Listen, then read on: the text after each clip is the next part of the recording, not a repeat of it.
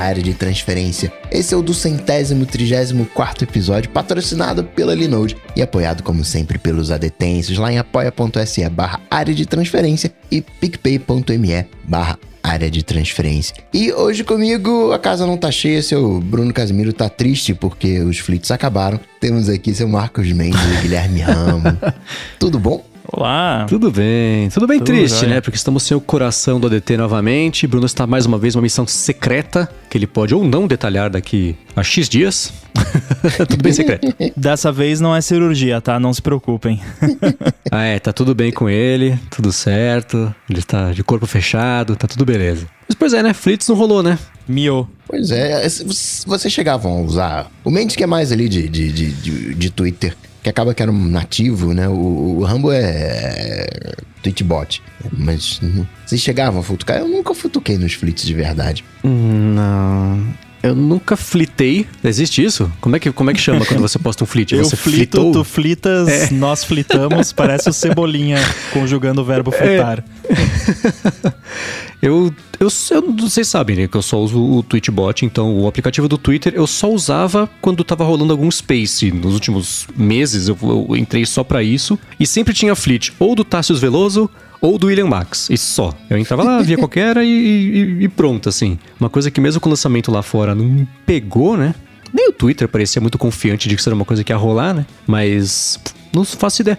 Eu gostava, sabe do quê? Da interface de navegação dele. Que ele tinha um esquema de navegação vertical, como se fosse um TikTok, imagina no fim das contas, e entre os flits de um usuário e depois horizontal entre os usuários. Eu achava esse, esse jeito, o jeito que eles fizeram bacaninha. Não sei se era confuso para as pessoas, sei lá, mas é o tipo de coisa que, que, que- que não sei. Eu gostaria de ver mais assim, esse tipo de, de, de interface, mesmo. Achei Exploração. bonitinha.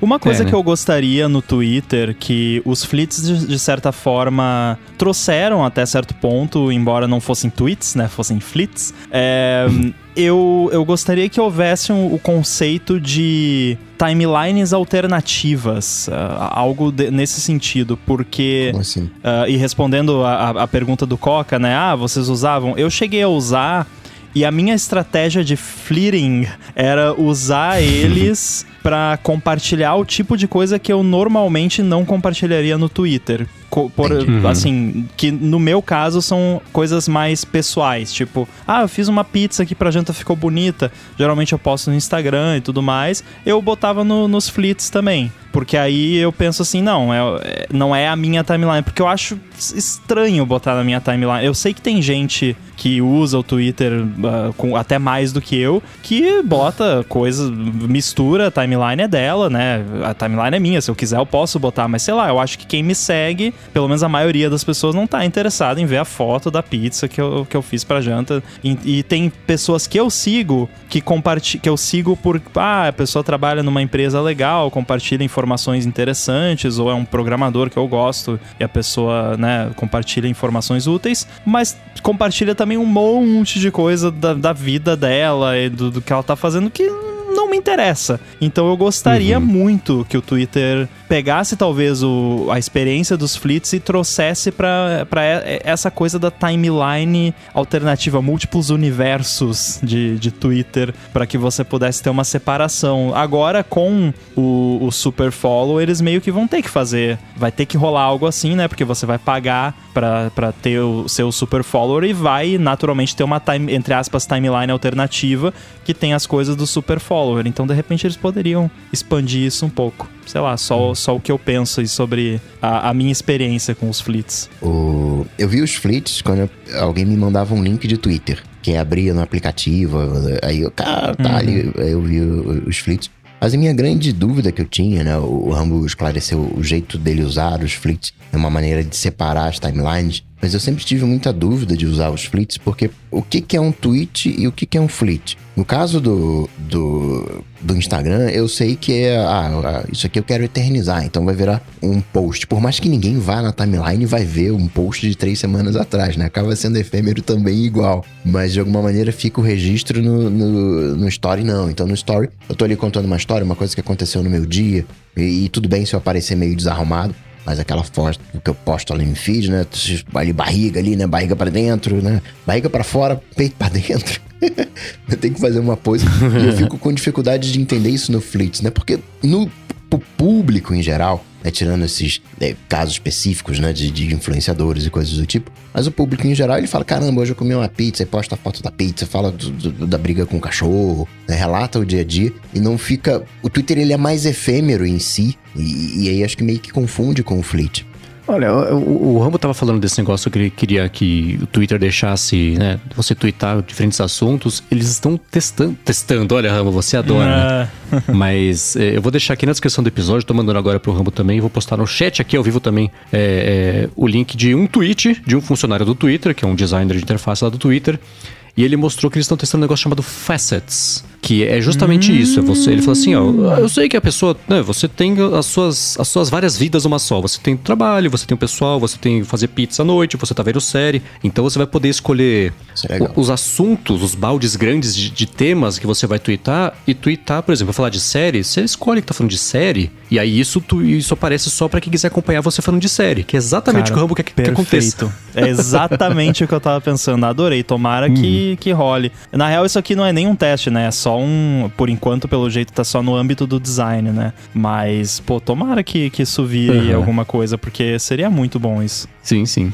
É, é essas coisas. A gente até vai falar, já dá pra começar, talvez pular pro, pro follow-up, mas antes disso, é, esse negócio da segmentação, até que o que o Rambo comentou também agora, de que você posta no Story, é a mesma coisa que você postava no Fleet, é a mesma coisa que você põe na timeline principal. Esse lance de você segmentar o conteúdo que você gera para você ter públicos diferentes te seguindo, é uma coisa que o Bruno, por exemplo, tem feito muito com o lance de, dele no TikTok, com o lance de dublagem e tudo mais, dos animes, né? Então é uma coisa que, que pegou. E eu acho que não tem jeito certo ou errado, mas uma coisa que eu vejo dar muito certo em rede social é isso, né? É, por exemplo, no meu Instagram, que eu uso pouquíssimo, é, o Twitter Twitter, eu, eu, eu não posto story de, de, nem de dia a dia, coisa assim. Quando eu viajo, quando isso ainda é possível, será de novo, né, em breve, com sorte, é, eu acabo postando mais. Minhas fotos também é coisa bem, bem rara, mas ainda assim, não, não é qualquer bobagem, qualquer pensamento que eu tenho, qualquer coisa. Ah, que engraçado isso aqui. Então é uma coisa mais. mais tento dar um pouco mais de cuidado, um pouco mais de carinho, que é diferente do Twitter, por exemplo, que aí dá pra postar umas piadinhas, brincadeiras, link, né, comentário.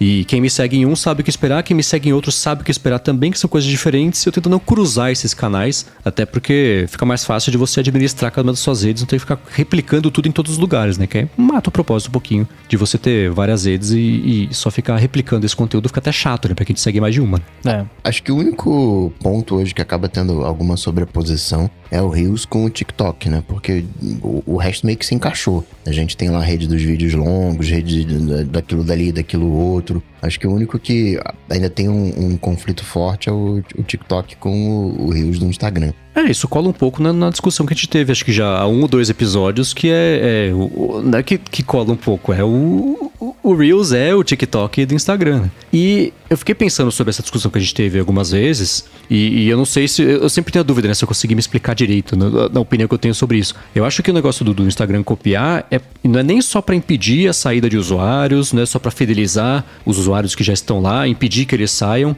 mas é para apresentar. Como, o, por exemplo, TikTok, aquele tipo de vídeo deu certo no TikTok.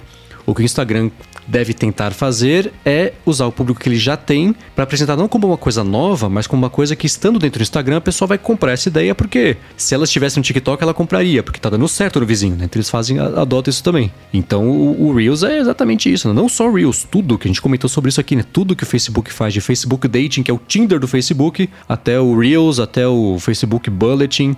É, é, eles é, tentam colocar um concorrente para cada coisa para manter o público lá uhum. e conquistar um público que, que nem teria interesse em ir no TikTok, mas como uma coisa que vicia, é, vicia no Instagram, vicia no Facebook, né? Que aí não, não sai do jardim deles. E partindo já para os follow-ups, né? Cruzando com esse assunto, o Sam falou que o TikTok roubou do YouTube os vídeos de bichinho, de memes, os virais de dança. E tinha aqueles virais no YouTube, né, o banho do, do balde de gelo, né? de diversas dancinhas, né? Diversos virais que aconteciam. E é verdade, né? Roubou mesmo. Harley Shake. É, o YouTube ficou com os vídeos mais elaborados, mais editados. Né? E os stories no Instagram já tinha roubado os daily vlogs.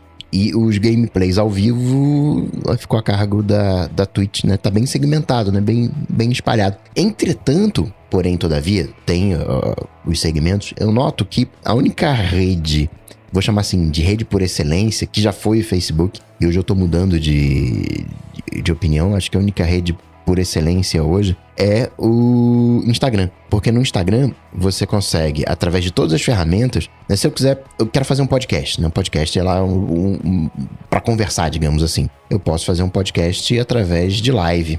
Né? Eu posso fazer um podcast através de IGTV. Por mais que não seja a mesma coisa. Mas eu tenho aquele canal, né? Eu, eu posso usar o, o aquilo que eu gostaria de comunicar através de podcast, eu poderia comunicar através das lives do IGTV.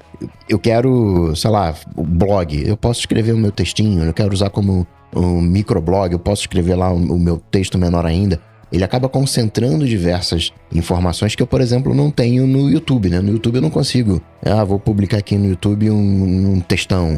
Não vou conseguir o, o alcance. Né? Acho que hoje a rede mais completa acaba sendo o, Instagram. É, eu, eu, concordo. Até agora o YouTube até tem aquele lance de comunidade, mas não, não, tá, não tá indo muito pra frente aquilo. Uh, agora, em termos de vídeo especificamente, eu ainda acho que o YouTube domina. É claro que, ah, gameplay, né? Twitch é, é o lugar para você fazer isso, mas tem muita gente que faz no YouTube, tem muita gente que faz no YouTube e no Twitch simultaneamente.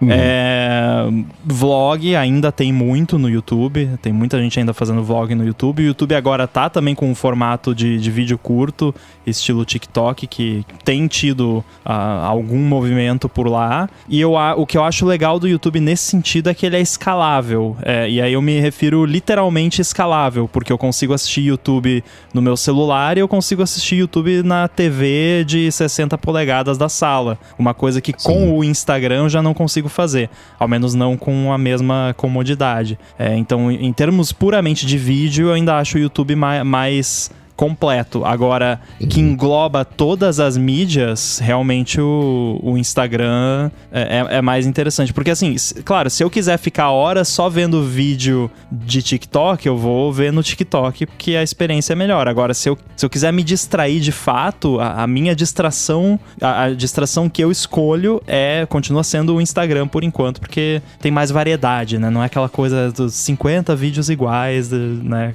Aquilo que o Marcos já falou várias vezes. É o que me chama a atenção nessas coisas é a, a, tal da voz do povo, né? Teve um momento que a galera falava assim, cara, me, dá me passa aí o teu Orkut, qual é o teu Facebook, me passa o teu, teu WhatsApp. E hoje eu vejo que a galera tá pedindo o arroba, né? Me passa o seu arroba. E, e, é um choque quando a pessoa não tem. Não ter Facebook é ok hoje em dia. Mas você não tem um Instagram. É. Né? É, como assim, né? É, ninguém pergunta ah, qual é o seu YouTube, né? Qual é o seu Twitch? Tirando, né? De repente você tá no, no, numa conferência de games. Claro, né? Qual é o seu Twitch aí? Mas né? o, o, público em geral hoje pede o, o arroba, né? Viu? Acho que o Instagram conseguiu essa, essa marca, né? Essa peixa. Cara, o meu pai tem Instagram. E isso é o sinal de que o Instagram virou mainstream. É, e o Instagram, ele é o, ele é o, é o a plataforma, especialmente por causa do Facebook, mais horizontal, que é isso, né? Ele tem todos os tipos de outras plataformas que foram fazendo sucesso e foi colocando no Instagram, porque tinha mais essa maleabilidade, muito mais do que o Facebook, que era feed de notícias, né? E, e, e tem uma coisa ou outra, marketplace e tudo mais, mas a, o esqueleto dele não muda tanto quanto o Instagram, que você. Cada área é completamente diferente uma da outra e é meio de propósito, né? E eles sabem, por exemplo, que o Instagram tem muito mais é, é, é, aceitação e, e, boa vontade das pessoas em, em, usar a plataforma do que o Facebook, que as pessoas vão com um propósito é. muito específico, né? Então é, é, não é nenhuma coincidência isso aí. Tanto que só agora, né? Isso de ser engessado, só agora eles falaram: ah, a gente vai abandonar a ideia aqui de ser só uma rede social de fotos quadradas e vamos abraçar as outras mudanças todas que aconteceram que a gente ficou segurando na home do aplicativo porque sempre foi assim, então sempre foi assim. Então não será mais assim só por causa disso, né? Eles vão começar a mudar por causa disso e, enfim. Para quem usa do jeito tradicional, assim como eu, e 5% dos usuários é uma pena, mas 5% dos usuários não, não, não, sustentam nada, né? Então é, é, até natural que isso aconteça. O, eu tava mandando mais DMs hoje, aí eu saí do, do Instagram, aí eu peguei uma foto e fui compartilhar uma foto, né? Mandar uma foto e a primeira linha apareceu os mensageiros, as pessoas que eu tava mandando DM no Instagram. Pela primeira vez que eu vi, não sei se isso já tem algum tempo, mas eles se espetando no. Aquelas sugestões de compartilhamento, né? Que fica acima, né? Que são as pessoas que ficam acima do, do airdrop, ou junto, acho que fica junto na mesma linha, sei lá. E apareceu, falei, caramba, né? Tá, tá, tá se espalhando. E o Instagram ainda tem uma vantagem que você pode editar os. os os posts, né, diferente do, do, do Twitter. Que teve um papinho, né, que vai, você vai permitir editar. Quem pode, depois que você posta, você pode editar. Mas é quem vai dar reply, né? Quem vai poder responder. Isso, é. é hoje você consegue escolher no Twitter, vai twittar um negócio ele fala, ah, quem que você quer que possa responder? Quem te segue, quem você segue, essas, limitações. Agora vai dar pra fazer isso retroativamente, pegar um tweet. Que isso aí, sabe pra impedir, sabe o quê? Aquele tweet de 2006 que você não lembrava que você tinha feito que foi uma bobagem, e aí daqui a pouco aparece um monte de gente que descobriu esse seu tweet e começa a responder loucamente, aí você vai lá e desliga as respostas a esse tweet. E, e é para isso que eles fizeram isso aí, pra evitar, especialmente no caso de celebridades, especialmente no caso de comediantes, uhum. é, pra não ter tanto problema. Eu tenho usado, olha, eu não sou comediante, mas eu tenho usado muito isso. Uh, claro que não, eu ainda não tenho acesso a esse recurso, mas uh, você já pode, né? Quando você vai twittar no app do, do Twitter, você seleciona lá quem pode responder, né? O, o tweet. Uhum. Mm. E eu tenho feito isso bastante ultimamente, principalmente quando eu vou twittar alguma coisa que corre o risco de sair da, da minha bolha, né? Sair ali da, uhum. do, do, meu círculo uh, do Twitter. Porque vem muito abuso. Assim, a realidade é essa. Eu, cara, eu tenho muita coisa para fazer, eu não tenho tempo para ficar dando mute em um monte de gente falando besteira, né? Porque, assim, se as pessoas fossem legais, né? Mas é aquela coisa, sempre tem um idiota, né? Então uhum. tem que dar uma podada. Então eu tenho feito bastante. Vai, vai ser, ah, tem o risco de sair da minha bolha. para não me estressar, eu já vou lá e boto. Quem pode responder? Só as pessoas que eu sigo. Que é bastante gente, eu sigo bastante gente, né? A gente já, já falou aqui por diplomacia e tudo mais, eu sigo bastante gente, então é, não quero me incomodar com esse tweet aqui, então que pode responder quem, me, quem eu sigo. É, tem acho que quem você segue, os seus seguidores e as só as pessoas que você mencionou no tweet, né? Essas são as ah, opções. Ah, isso é, é. Agora, uma coisa que eu não sei, porque por usar o Tweetbot, se eu tentar responder. Como é que isso influencia, será, na, na no uso de terceiro, né? Vai dar erro. Você tenta erro responder, tipo... vai aparecer um erro genérico. É, né? Tá. É. Ou, uma, ou tweet enviado. Também. É, é, né? É, porque isso Sabe é aquele GIF da impressora no... que o papel cai direto no triturador de papel? É, exatamente. Mensagem Exato, recebida. Tá a ideia. O Tweetbot podia botar essa animação, né? Quando dá esse erro, né? já mostra o seu tweet sendo triturado. Pois é, tiraram o seu no escritório da Apple que recebe os Raiders.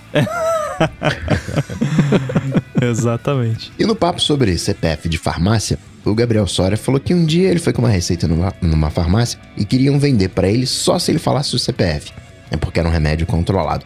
E depois que ele né, bateu o pé, deixaram ele escrever, feito um animal, como diz o Mendes, o nome, o RG na receita e liberaram. Eu precisei de um remédio controlado, oftalmológico nem para mim, mas era de humanos, mas para usar em, em, cachorro. E aí o, o carinha me deu, né, o, a pessoa que fez a, a cirurgia, né, o médico, deu a, a, receita, deu duas receitas. Não, você vai precisar essa aqui, vai durar 15 dias, né? Já toma aqui a outra receita, tudo assinado direitinho. E eu tentei pedir pelo aplicativo e pelo aplicativo, nem, nem sabia disso. Pelo aplicativo, eles só aceitam se for a receita digital. Você tem que ter um QR Code, né? Que aí já faz o processo todo Nossa. digital que tem a, a, conferência. Eles não aceitam em papel. Eu tive feito um animal, no bom sentido, ir até a farmácia caminhando lá. Aqui eu quero. Aí eu entreguei a, a, a receita e me venderam o, a, a pomada. Mas não pre precisei passar o CPF nem nada do, do tipo. Nossa, eu, eu, passei por uma confusão com esse negócio de receita uma vez que eu ia arrancar dois sisos e aí eu fiz a consulta na, na minha dentista. Aí ela falou: ah, vão marcar pro dia tal e era, sei lá, três meses depois a, a extração dos sisos. Aí eu vou te dar essa receita aqui. Uma semana antes da, da, da data marcada, você pega o, e toma o antibiótico, né? Pra já ficar protegido e tal. Aí cheguei lá na farmácia uma semana antes do negócio, três meses depois daquilo. Ah, não, essa receita aqui não vale mais, é, é muito velha. Ah, aí eu explicando, mas é pra uma operação que tá marcada, não sei o que. Tiveram que ligar pro escritório lá da dentista pra, pra antibiótico, né? Não era nem, sei lá, algum opioide, alguma coisa assim. Mas, enfim, uhum. é, esse negócio da farmácia tá indo Nossa. longe demais. esse papo todo aconteceu, imagino até que, o, que a pergunta original tenha sido por causa da polêmica lá que o Tecnoblog mostrou do, do, do grupo é. Droga Raia? Drogazil, é, do- que queriam coletar é. biometria. dro- É que é um é Drogazil, Raia, grupo. Não sei. Raia Drogazil, sei lá. É, que queriam coletar biometria pra dar o desconto, não sei o que. E não pode, Marco Civil, né? Marco Civil não. É, LGPD e direito do consumidor. Aí foi louco porque eles não deram a menor bola pro Tecnoblog. Eu acho que por não saber que, que- do tamanho que tinha e deu no que deu, né? Até o Procon bateu na porta lá. E a hora que vira o problema, não, poxa, veja bem, não sei o que lá, vamos parar aqui porque gera um desconforto para os clientes, mas é tarde É. demais. Bem feito, inclusive, também. É, no meu caso a solução é muito simples. Eu não quero desconto. Pronto. Eu pa- pago sem desconto mesmo. Exatamente. Esse caso do, né, do, é, de receita controlada é aquele típico exemplo, né, de que os bons pagam pelos que fazem os excessos, né? Poderia ser bem mais simplificado se todo mundo entendesse, ó, antibiótico não é que nem analgésico, né? Se a gente fosse... Tic- se a Tic-tac. pessoa não fosse tomar antibiótico pra gripe, né? É, tem gente que, que toma aí também, né? Antiprotozoário, anti, é pra matar vírus. tem, tem, tem, tem as polêmicas aí também, já, já ouvi um negócio desse aí, mas É. não sei muito a respeito. De novo, né? De novo voltamos à máxima. Sempre tem um idiota. Sempre tem. E partindo pro primeiro assunto, saiu o terceiro beta. E esse terceiro beta foi um, a Apple assumindo. Tá, vocês estão reclamando aí do Safari, vamos fazer o seguinte. Então, aí, Safari, vocês não gostaram do novo jeito do Safari? No Mac OS, no iOS, ainda continua do mesmo jeito. Aí eles, né, repaginaram. Então toma. É legal. ah, A iOS 15 ponto foi mal. É, eu gosto dessas, dessas coisas assim que Apple. Eu gosto de ver testes e. ah, vamos ver se isso aqui funciona. E tudo bem voltar atrás. Tem gente que acha que isso é, é, é- é ruim. Não, testa, não deu certo, volta. Se a coisa não colou, se a coisa não foi mágica. Pro iOS 15 eu achei mágico um novo jeito. Eu- foi pra mim. Tem gente que vai reclamar, tem gente que não vai acostumar, mas pra mim virou a chave na hora. Mas é e legal. melhorou no Beta 3. Tá melhor ainda. E o, o- o- antigamente, né? Aquela você tá segurando o iPhone errado, né? Aquela coisa. Acho legal essa, essa nova dinâmica, né? Eu curto. Eu tenho sentimentos misturados so- sobre essa situação. É, eu gosto, eu acho que beta serve pra isso, porque, né, para isso que tem o beta, para as pessoas testarem e darem a sua opinião ou, né, descobrir problemas, tanto problemas técnicos quanto problemas de design de tipo, ninguém gostou desse negócio, né, que parece ter sido o caso aí. Ninguém é um exagero, né, obviamente, mas o que me deixa um pouco nervoso, um pouco nervoso com, com relação a, a isso é que eu não sei até que ponto todo mundo odiou realmente o novo design. Assim, eu não gostei dele no, no Mac e no iPad. Eu, eu gostei no iPhone só. É, e eu não sei até que ponto não foi uma minoria barulhenta influente reclamando que acabou fazendo a Apple mudar o curso, assim, pra, né, agradar essa minoria influente barulhenta. E nesse caso, pode a minoria influente barulhenta pode estar certa?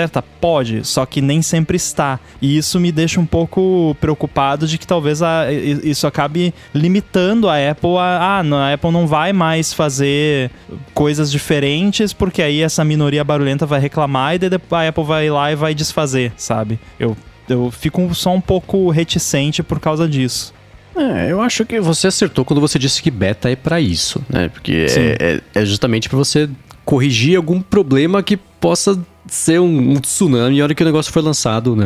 Vídeo Apple Maps. É, você me pareceu estar na maioria silenciosa que tinha gostado da mudança, pelo menos conceitualmente ali, do- do- da ideia, pelo menos, ou não? Ah, eu na prática eu não tava gostando de usar, não, no- principalmente no Mac. Mas, mas eu, eu tava na- na- no grupo que ainda não estava decidido. Eu- eu- a minha ideia sempre foi assim: não, isso é novo, eu não tô acostumado, vamos ver, né, ao longo do tempo como que eu vou me sentir. Uhum. É, eu, eu tenho.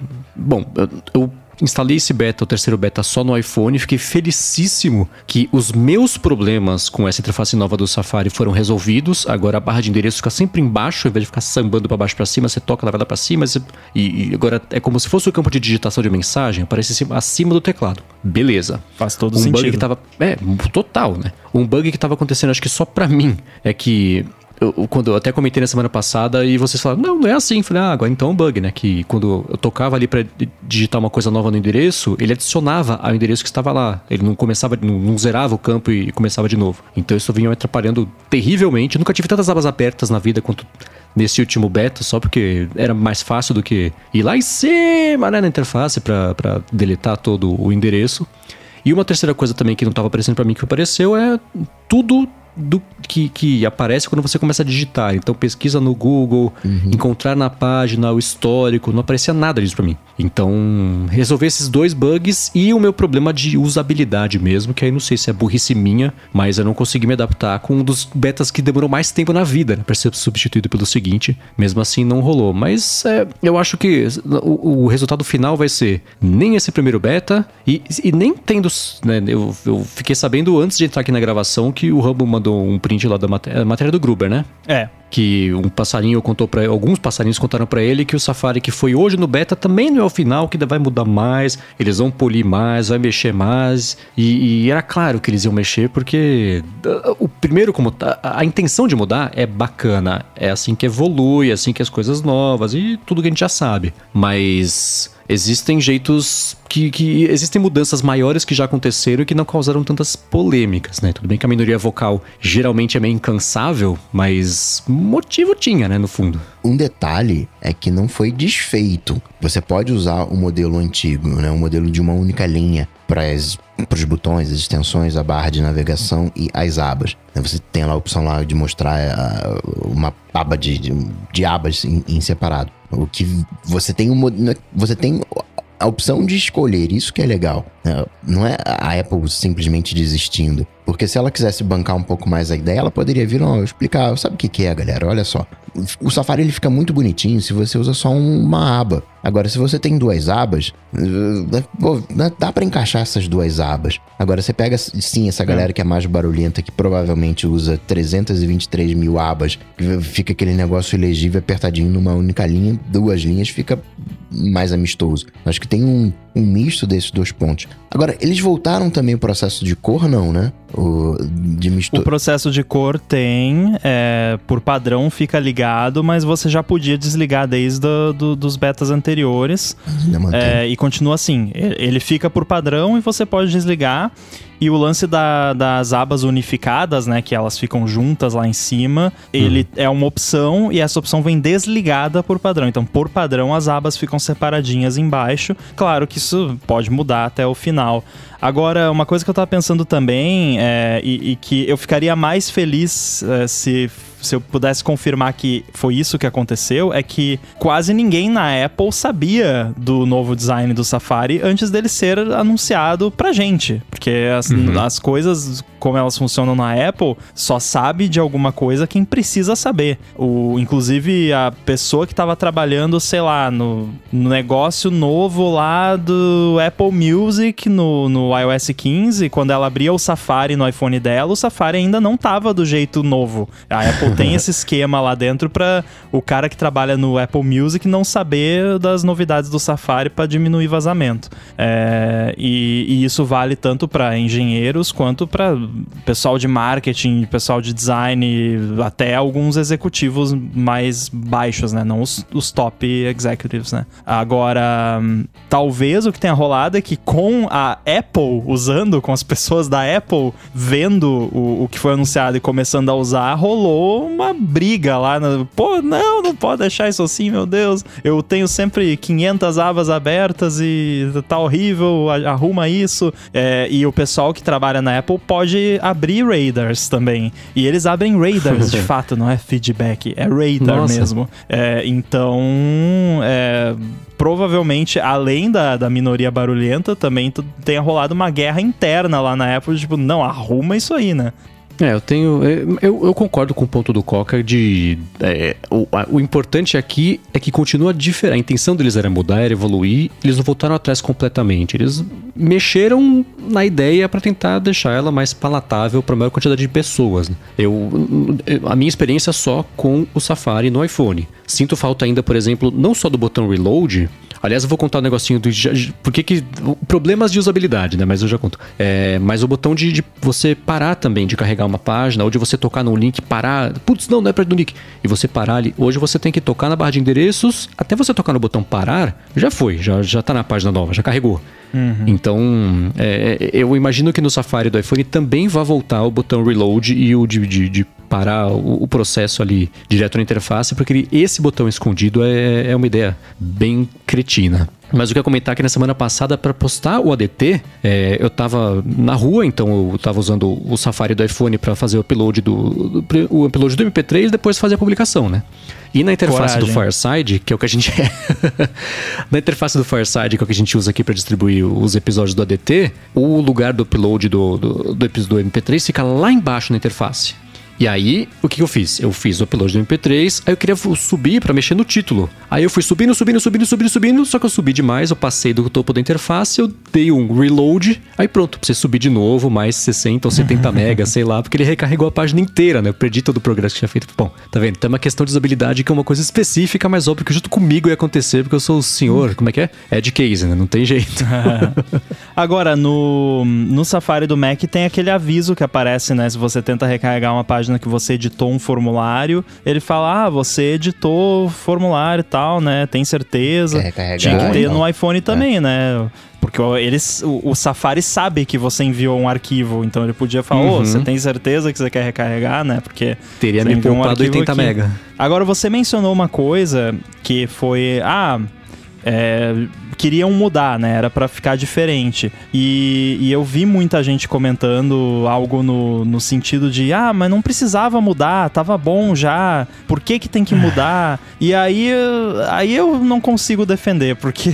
Não. É, e aí eu, eu entro naquele lance: o pessoal reclama que não tem novidade, e aí quando tem novidade, reclama que não precisava ter novidade. Então decidam-se, né? E eu discordo totalmente. Acho que tem que mudar a coisa que tá boa, porque pode ficar melhor. Pode ficar pior também? Pode, né? Que foi o que aconteceu aqui, pelo menos na opinião da maioria. Mas é, se, se, se não mudar as coisas, nunca as coisas não evoluem, né? Tem que mudar, tem que dar um um tapinha, às vezes, no, no visual mesmo, que seja um pouco controverso. Eu acho essa linha de abas, eu uso muitas abas e para mim ele é útil. Mas para pessoa que tá ali naquele meio entre, sei lá, três, quatro abas, talvez seja um desperdício de linha. E acho que dá para dá pra encaixar no, na linha da, da barra de endereço. Acho que é uma boa mudança. Talvez, né? Enfim, né? N, N coisa, mas acho que é uma boa mudança. E isso, Mendes, que você falou do, do botão de, de parar, né? A recarga escondido, né? Isso deve ter sido pedido da galera do Paywall, né? Porque tinha gente que ia lá e parava, carregava uma página e parava a recarga antes do, de entrar o bloqueio do Paywall para conseguir ler a, a matéria, né? Fechado no, na ponta, né? Não fechado no servidor. Aí tinha umas brechinhas. Próximo passo é esconder o, o Reader Mode, então, também. É.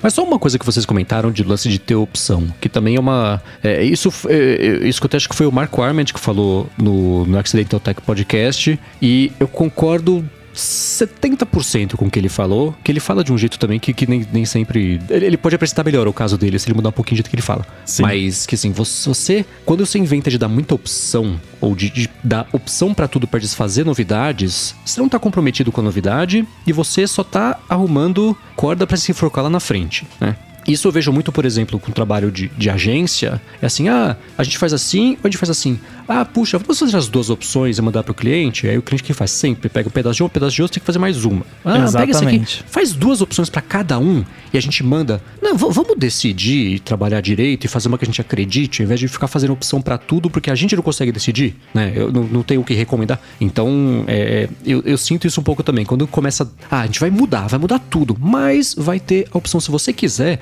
você pode desligar o negócio da cor. Você pode desligar o negócio de duas linhas, agora é uma pro Safari, não sei o que lá. Você pode voltar, se você quiser, o botão de reload. Não, ou você faz uma coisa, ou você faz outra. Seu trabalho é encontrar o jeito ideal de fazer e, como eu comentei, agradar e melhorar, uh, no longo prazo, pelo menos, a qualidade de vida, de uso ali, de, da maior quantidade de 50% mais um. Né? Então, é, quando começa, ah, então espero que tenha a opção de você voltar como é que tava. Poxa, aí. Hum, hum. Não sei, não sei. Tem um conceito que, que, que, vem da Apple. Eu não sei se foi o Steve Jobs que falou isso, ou se é algum programador da Apple, ou, ou se veio antes e a Apple adotou, mas é o lance de. Ah, acontece muito quando você está desenvolvendo algum, algum software e aí, ah, vamos colocar uma preferência para tal coisa. E aí, quando você decide colocar uma preferência para alguma coisa, você tem que decidir qual vai ser a, a opção inicial, né? O que, que vai vir pré-selecionado. Então, decide uhum. o que vai vir pré-selecionado e tira a preferência. Deixa o que você decidiu que tem que vir pré-selecionado. que é uma filosofia que a Apple segue bastante nos softwares dela. Tem muita coisa que poderia ser customizável, que poderia ser uma opção, que não é que decidiram o que, que deveria ser o padrão e deixaram aquilo e pronto. Que é algo que eu tento seguir mais ou menos nas minhas coisas também, só que a maioria dos meus softwares é, é para quem gosta de fuçar, então é bom ter bastante opção, porque é aquilo uhum. que, que, as pessoas gostam, mas eu tento fazer de um jeito que não fica muito complicado. É, então isso vai um pouco contra assim, a, a, filosofia de como a, os softwares da Apple costumam operar. Esse lance de ter opção demais, assim, de não, eu quero um layout totalmente diferente da, do, das janelas do, do meu navegador. Fora que no longo prazo isso é um inferno para manter para os desenvolvedores, né? De ter que, pô, vai, vai ter que tudo vai ter que ser testado nos dois designs e aí se você for não usar o design que eles fazem mais QA lá, você vai ter mais bug do que o resto da população. Então, eu não sei se isso vai ser uma preferência até o final dos betas. Eu, eu tenho a sensação de que eles vão acabar decidindo por um padrão e, e, vão deixar talvez só o lance da cor customizável, porque o lance da cor tem até uma questão de acessibilidade, de contraste e tudo mais. Uhum. É, o contraste do, desse Safari do que eu vi no iPad, a galera postando no Twitter, de qual aba tá selecionada e qual aba não tá, tá assim, só quem tem a vista perfeita consegue Mesma coisa no Mac. diferenciar, né? Que é que nem. É, é, e a Apple tem dificuldade com essas coisas. É que nem no iPad, que só agora vai aparecer um jeito de você bater o olho e saber qual, na janela dividida, qual que tá o foco do, do, do, do pra, teclado, pra mouse, né? Porque você consegue ver agora que o aplicativo tá em primeiro plano, no plano dividido ali. Então o essa. Que não é... era, né? Isso era um, é. um, uma coisa boa da Apple. Eu lembro até hoje da apresentação do, do Leopard, da interface do Leopard, do Steve Jobs, falando: olha só como a janela que tá em primeiro plano salta para fora da tela, porque tinha uma sombra bem grossa assim, e ficava tudo colorido. Uhum.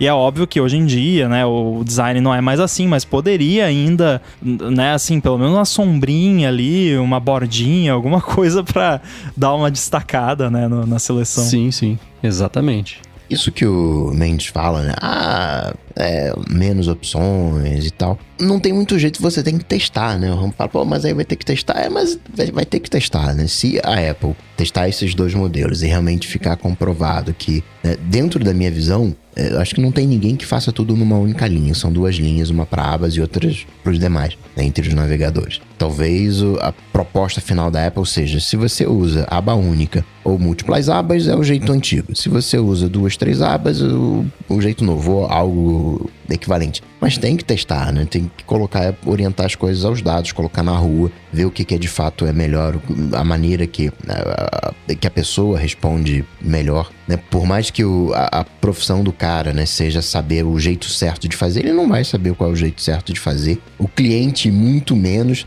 tem que né, ter aquele jogo de cintura e falar, vamos fechar nesses dois, vamos testar. Depois a gente vê o que que. Né? Uhum. Tem um, um, jeito mais estratégico. Porque hoje em dia tudo é testável, né? Não tem que colocar prova. Vamos ver o que, que dá mais resultado, vamos ver o, né, o, o que, que é, né? É, é, a ciência, no final das contas, é um pouco isso, né? O, o, que, que dá certo, né? O que, hum. que, o que, que funciona de verdade não é aquilo que eu acho que é mais bonitinho ou mais simpático. É, e aí a gente volta ao começo do papo que uh, estamos falando tudo, tudo isso, mas assim, beta é para isso. O processo que está acontecendo é que a gente está vivendo ele agora, né? Todos os dias a gente usa e xinga o Safari, então eu queria que ficasse melhor logo.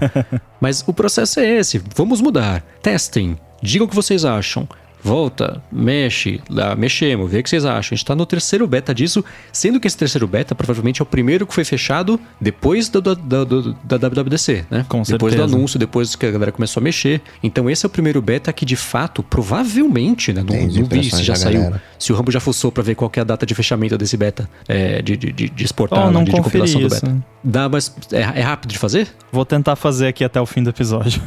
Tá, então provavelmente esse é o primeiro beta que de fato começou a levar em conta o feedback das pessoas, a reação das pessoas pra informar o caminho. E tem só uma, e eu já comentei diversas vezes aqui, ah, puxa, como eu sinto falta é da Apple dar a opção de fazer isso, falta opção. Mas uma coisa, por exemplo, é você não ter a opção de desligar o nome do widget de calendário, porque eu sei que isso é um calendário, e versus, né, vamos mudar tudo do Safari, exceto se você não quiser. E vai ter a opção de você não mudar se você não quiser, ou só um pedaço, porque esbarra no que o Rambo comentou.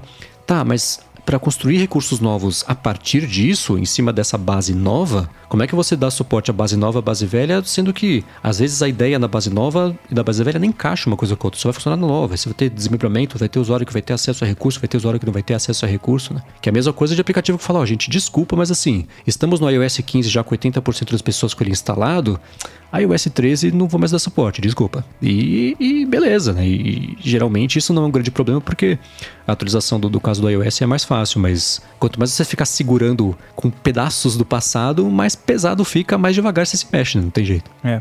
E só pra deixar claro, assim, você falou de xingar todo dia, né? Mas, mas é. Eu, assim, eu se, se lançasse do jeito que tava, pra mim tava ok, assim, eu não ia xingar, tá?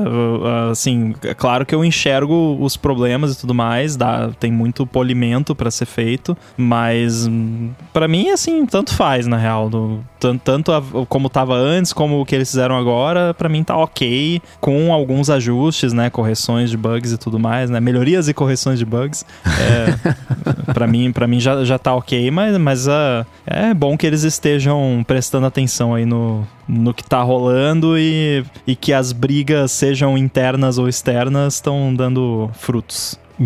Isso aí. E já que a gente tá falando dos betas, falar do, dos papinhos, né? O que, que tá rolando em relação ao próximo iPhone, iPhone 13, iPhone 12S. Mas antes, falar do nosso patrocinador de hoje, a Linode. Porque com as máquinas virtuais rodando Linux da Linode, você consegue simplificar a sua infraestrutura e cortar pela metade o que você gasta com serviços de nuvem. E com isso, você também simplifica toda a parte de desenvolvimento, distribuição, de escala para rodar os seus projetos de um jeito muito mais rápido e fácil. A Linode tem soluções para todo tipo de projeto, que pode ser desde um projetinho pessoal até a parte de administração de cargas de trabalho mais pesadas. Aqui, quem é ouvinte do ADT ganha um crédito de 100 dólares para começar lá na Linode, através do endereço linode.com/adt. Eles têm data centers no mundo inteiro e com isso dá para você escolher, né, qual é o onde vai ter menos latência, onde é que tá mais pertinho de você, onde é que vai ficar mais rápido para você. Eles também oferecem um suporte 24 horas por dia, 365 dias por semana, pessoas ali de verdade atendendo você para resolver rápido o seu problema, independente do plano que você contratar. Você pode escolher instâncias dedicadas ou compartilhadas para o seu projeto, ou então usar esses 100 dólares de crédito para armazenamento compatível com S3 da vida da, da- Amazon, ou administração de Kubernetes também e por aí vai. Se rodar Linux, roda da Linode. Acessa lá linode.com/adt, clica em Create Account para começar e você vai ter os 100 dólares. Que na cotação de hoje, isso- a cotação hoje está um pouquinho melhor. Hoje vai dar uns, uns 520 talvez reais para você começar. Mais uma vez, linode.com/adt. Obrigado Linode por se tornar aqui o patrocinador do ADT. Valeu. Muito obrigado, Linode. Valeu. Muito que bem, já estamos aqui em meio do ano, julho, já já pinta agosto, aí vem setembro e também né, tem que colocar o, iPhone- o próximo iPhone no forno. E aí, Mendes, próximo iPhone vem sem o, o, o Note? Vão abolir o Note no próximo iPhone ou ainda tem Note? Ah, segundo o Sr. Mark Gurman, e na verdade desde o ano passado tá rolando essa história de que o próximo iPhone, que ninguém sabe se vai ser iPhone 13, se vai ser iPhone 12S. O espírito dele me parece que é um 12S, né? Mas, mas ninguém cravou qual que vai ser o nome ainda. É menorzinho o Note, o que já é um começo, né? Melhor menor do que maior, né? Então, É, é, acho que a diferença basicamente vai ser essa, né? Pelo que eu vi que pintaram os rumores. Quatro tamanhos iguais aos que tem hoje, câmeras também, a disposição e quantidade de câmeras vai ser igual, mas provavelmente o hardware vai, tá, vai ser um pouco melhor. Às vezes mexe na abertura, nessas coisas todas. A disposição ficaria em X, né? Deixaria de ser aquele alinhamento vertical para ser um alinhamento é, diagonal. Então, eu vi um, um, um, Saíram os moldes que o pessoal que faz as capinhas tá usando desses iPhones novos e as câmeras eram a mesma coisa. Era Tá três ou duas, dependendo do modelo. É. Mas pode ser que isso esteja errado, vai saber, né? Tudo rumor, nada confirmado. Aquela história toda que todo mundo já sabe, né? Quem tá escutando aqui, especialmente é, eu e o Coca, já tá careca de saber. Então é, é, é nenhuma surpresa aí. Mas eu não sei o que mais pintou. Pintou nessa matéria também da Bloomberg, ele falou que os iPhones, pelo menos os modelos, vão começar já a contar com aquele negócio de da, da frequência da tela que vai ser variável, aquela tecnologia LPTO, uma coisa assim que, que a Apple já usa, por exemplo, no, no, Apple Watch, que se você está scrollando um texto, não, se você está vendo um vídeo, sei lá, ele deixa, tô jogando game, por exemplo, fica lá com a frequência alta, que fala que vai ser 120 Hz desse iPhone, mas tá lendo um texto que é estático, dá para diminuir de 120 e cai para, sei lá, 10. tá parado o texto ali, né? É. Não precisa atualizar com tanta frequência, né? Vai usar um Apple Pencil no iPad, já aumenta né, o, os hertz. Agora, o, você falou que o Note ele né, fica menor. Ele fica menor mais estreito também fica mais baixinho? Ele sai ali, né? Dá uma, uma comprimida, vira meio safari, a parte superior ali, ou só dá uma reduzida lateral? Eu não sei os conceitos. É que é conceito, né? Não tem como saber, mas é, é aquelas coisas de rumor misturado com conceito, não dá para saber se alguém tirou isso da cabeça ou, né? Ou, ou se, se pegou ali um esquemático de alguma coisa, mas me parece que nesse ano eles vão ser só mais, mais, mais, mais curtinhos lateralmente, né? Eles vão ser menores só na horizontal ali e a parte vertical que eles invadem e violam a tela para mim até hoje é, deve continuar igual, né? Ou não? Vocês viram coisa diferente? Não, é, isso bate com o que eu vi. Ó, um follow-up em tempo real, temos a data do Beta 3 Aê. aqui. Ah, ó. É, o Beta 3, segundo eu fui, eu fui capaz de levantar aqui, foi compilado no dia 7 de julho. Então, quarta-feira passada. Na quarta-feira, dia 7 de julho. Ah, e então tá. o Beta 2 tinha sido compilado no dia 12 de junho. Ou seja, no sábado da semana da WWDC. Ou seja, não tinha nada de feedback ainda na, naquele. Uhum. O da a WWDC foi dia 7 de junho, né? Exatamente. Isso, 7. É, 7. É, então é isso, é. Aquele segundo beta não foi só reação no máximo, impressões bem de, de, de, de orelhada de todo mundo lá. Então tá aí. Valeu, Rambo, pelo follow-up em tempo retorno. real. Que eficiência, né? Olha só que beleza. Agora, uma outra coisa também que ele comentou é que parece que a Apple já encomendou com tanto o fornecedor de peça, quanto talvez até lá com a Foxconn, Pegatron e tudo mais, 20% a mais de iPhones do que ela costuma fazer. Parece que ela estava trabalhando estava trabalhando ali com 75 milhões para lançar entre o lançamento e o final do ano, que nesse ano ela está prevendo vender 90 milhões, o que pode indicar duas coisas, né? Ou ela quer fazer um, lançamento mais ambicioso na quantidade de países que vão receber logo na primeira leva, na primeira e na segunda aí, ou até o final do ano para aproveitar Natal, né? É, ou ela está esperando que nos mesmos países mesmo venda mais iPhones, o que eu acho curioso justamente considerando que as novidades vão ser mais internas, pelo que parece ali, porque se ele se chamar iPhone 13, vai, ele vai ter alma de iPhone 12S, né? Pelo que dizem os rumores. Deixa eu falar de novo, porque sabe como é que é. Eu acho que tem duas coisas aí. Acho que ano passado, né, foi bem, bem, bem tenso. E acho que em termos de, de Estados Unidos e, e Europa, a galera vai pra rua e tal, acaba vendo, vai na loja e tal, testa. Acho que pode aumentar consideravelmente o número de, de vendas. Acho que tem um, um, um quê de, de, de, movimento. Ah, tô aqui em casa mesmo, né? Não vou trocar de, de aparelho. Então talvez tenha um, uma venda maior. E outra, talvez a expectativa da Apple nem seja exatamente esses 90 milhões, sejam os 75 de, outras, de outros anos. Mas já que tá difícil o suprimento, vamos elevar, vamos jogar 90 milhões, que eu consigo meus 75. fica tudo, né? fica Sim. como era antes. É, tem isso também, porque tá tudo meio complicado, né? Até os novos MacBooks Pro aí parece que atrasaram por conta da, de, alguns problemas aí com, com chips. Então pode ser que talvez a Apple esteja tentando garantir ali, né? Ó, vamos já pegar mais aqui, porque senão depois pode dar ruim, né? Porque o, a fila para pegar componente tá meio longa, né? Claro que a Apple tem ali algumas vantagens, mas ela não é, não faz mágica, né? Então, assim, vamos pegar logo aí o que, o que der para prevenir. Obviamente que fazer o iPhone, sei lá, em janeiro vai ser mais barato do que fazer em setembro. Então, quanto ela puder postergar, uhum. melhor, né? Do, do, ponto de vista financeiro, logístico e, e, tudo mais. E se ela exagerar um pouco uhum. a mais nesse trimestre, vai sobrar, né? Ah, sobrou aqui 20 milhões para vender. Tá bom, é, trimestre que vem eu vendo, produzo menos e tal, dá pra. é compensável. Um outro detalhe também que eu acho que pode ser um risco de, de, de não fazer esse just in time que eles costumam fazer é questão de problemas inesperados, assim. Ah, pô, esse lote ali tava com probleminha no chip que uma em cada 20 unidades, depois de seis meses de uso, da, sei lá, Wi-Fi para de funcionar, qualquer coisa assim. E aí, se eles fabricam demais ali já naquela primeira levada ali inicial, pode acabar sendo ruim até para os usuários, né? É, tem esse lance dela fazer, assim, ela vai acabar vendendo mais do que 90 milhões depois de X meses. Então, errar Sim. esse cálculo no comecinho, é, você no máximo, lá na frente, você tem que reduzir ainda mais, se não vender muito, reduzir ainda mais o pedido que sempre acontece. Todo ano tem essa notícia, ah, Apple está cortando os pedidos de fabricação. Óbvio, todo ano ela faz isso, que tem uma hora que ela percebe, que não é nem que ela percebe, que vai parar de vender iPhone na mesma é, frequência, mesma taxa, que todo ano é igual, né?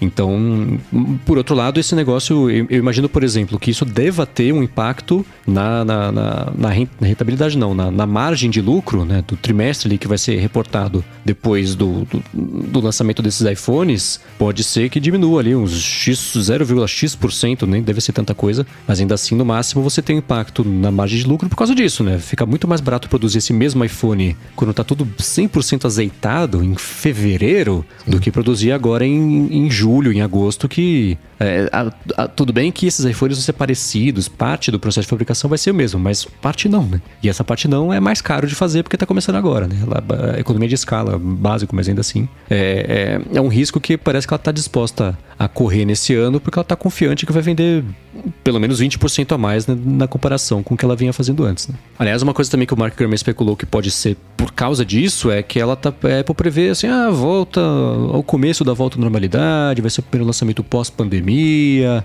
Né? Eu vejo muita gente que analisa o mercado, é, também é, faz uma diferença absurda, né? É, eu vejo muita gente também que analisa o mercado falando sobre como esse, os pagamentos que o governo tem feito, que os governos, né, não só aqui, mas lá fora, é, tem feito de os pagamentos de assistência e, e, e depósitos para a galera conseguir se manter, de certa forma gerou uma grana que nem sempre vai ser usada só para o mercado para pagar as contas, então é, sobrou ali uma gordurinha que a galera vai ter dinheiro na mão, né? Vai, vai querer gastar. Isso até, é, de certa forma, também é bom que fomenta toda, toda, todo tipo de indústria, né? É bom para todo mundo fazer isso. Então, é uma coisa também que deve entrar de uma forma ou de outra aí nessa, nessa conta, né? Agora, Rambo, eu quero saber o seguinte: esse iPhone 13, ele vai ter carregamento reverso ou não? Porque falaram que ia ter no passado, não teve. Queria aproximar os AirPods ali para ter o recarregamento reverso. Fizeram até lá o teardown e, e nada de carregamento reverso. Olha, o iPhone 13 provavelmente vai ter, porque já tem até no iPhone 12, olha só que legal. Hardware escondido no iPhone 12? É, já tinha, a né? estava certa? A iFixit já tinha comentado acho que desde o iPhone 11, né? Já, que eles já tinham visto algo do tipo. E tá lá no, no, no iPhone 12 também. E na, no dia que estamos gravando aqui, ontem, na terça-feira, a Apple anunciou o novo pack de bateria pro, pros iPhones 12, 12 mini, 12 Pro, Pro, Pro Max, todo, todos os iPhone 12. A é, linha 12 a linha 12. E uma característica, né, desse battery pack que é, é bem bacaninha, você simplesmente gruda ele ali com o MagSafe atrás do iPhone, ele carrega o seu iPhone, da mesma forma que hum, funcionava o Smart Battery Case. Uma coisa interessante é que você pode carregar o seu iPhone e o case ao mesmo tempo, mas não ligando o cabo no case, mas sim ligando o cabo no iPhone. E o seu iPhone uhum. vai carregar o case. Olha só que legal. É, o carregamento reverso mais limitado, né, a, a acessórios, mas eu achei, assim, Quando saiu essa. Uh, tava lá no, no, no, texto legal, é nem texto legal, nas especificações,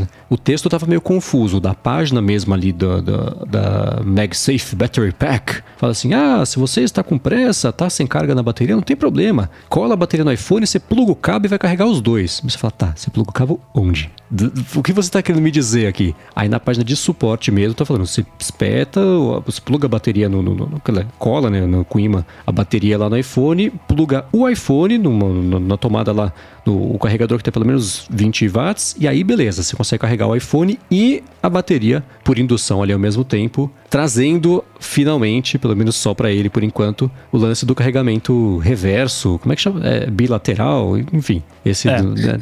o iPhone envia energia também ao invés de, de só mandar e consumir, o que eu achei bacana, né? E uma coisa que eu achei legal dela especificamente é que ela parece ser menor, menor que eu digo, mais fina do que os outros battery packs de MagSafe que eu tinha visto por aí, que parece uma caixa de cigarro atrás da iPhone. Eu nossa, é, é bacana, útil, né? Deve ter bastante é, suco ali dentro, mas não é exatamente uma coisa prática de você usar e no bolso, né? É, o, o que eu acho legal, assim, é, esse setup, ele me parece sugerir que a ideia da Apple é que se o iPhone for funcionar como um carregador, ele vai funcionar como um carregador quando ele está carregando. O que faz muito sentido, porque se você for carregar qualquer coisa usando a bateria do iPhone, você vai detonar a bateria do iPhone Sim. e aí meio que não faz sentido a brincadeira. Agora, você num cenário em que, sei lá, você vai viajar, tá no hotel lá, aí você tem o seu iPhone e os AirPods. Pô, de noite quando você vai dormir, pluga o iPhone, deixa o iPhone virado de costas, bota os AirPods em cima. Pronto. Não precisa, é uhum. um carregador a menos que você precisa. Ou o Apple Watch também, né? Bota o iPhone lá virado, bota o, o Apple Watch em cima, carrega. O ideal seria se desse para carregar os dois, né? Esse, essa é a maldição de carregamento indutivo da Apple, né? Que, que porque é, é, o, o, setup né, de Apple fanboy é três, né? O, o, número de produtos são três: AirPods, Apple Watch e iPhone. Então, se você pode uhum. carregar no iPhone, sempre vai sobrar um um device ali, né? Que é o que eles queriam resolver com o AirPower. O AirPower você podia carregar três coisas ali de qualquer jeito e tudo mais. É, então, é, é, bacana e tem patentes da Apple também, com umas maluquices lá de carregar coisa na traseira do iPad, em cima do Mac, enfim. vamos ver se, se algo disso ainda algum dia vira alguma coisa, mas é legal ver que existe essa possibilidade, talvez. Só para deixar bem claro, isso tudo que eu falei aqui não dá para fazer tá? É só o, o novo Battery Pack MagSafe por enquanto. Eu só tô especulando, né, que talvez mais para frente a Apple possa liberar essas outras coisas. É, o, a gente acha que energia é simples, né? Só espetar na tomada e vai. Mas esse é. Battery Pack é complicado, né? Porque você, ele tá sem, só no iPhone, aí é 5 watts. Conectou o cabo, aí já é não sei quanto, aí já é uma recarga rápida. Se tira, coloca o cabo no iPhone, faz a recarga reversa. Né? Tem várias combinações. Agora, uma coisa que eu não achei referência ainda, né? e tem até a questão da, da capacidade que a gente vai falar também, mas quando, naquele case, o, o de bateria, quando você espetava o Lightning, a bateria interna morria, né? Desligava a bateria interna e usava a bateria externa, poupava a bateria interna. Esse também tem algum esquema assim? Vocês uhum. chegaram a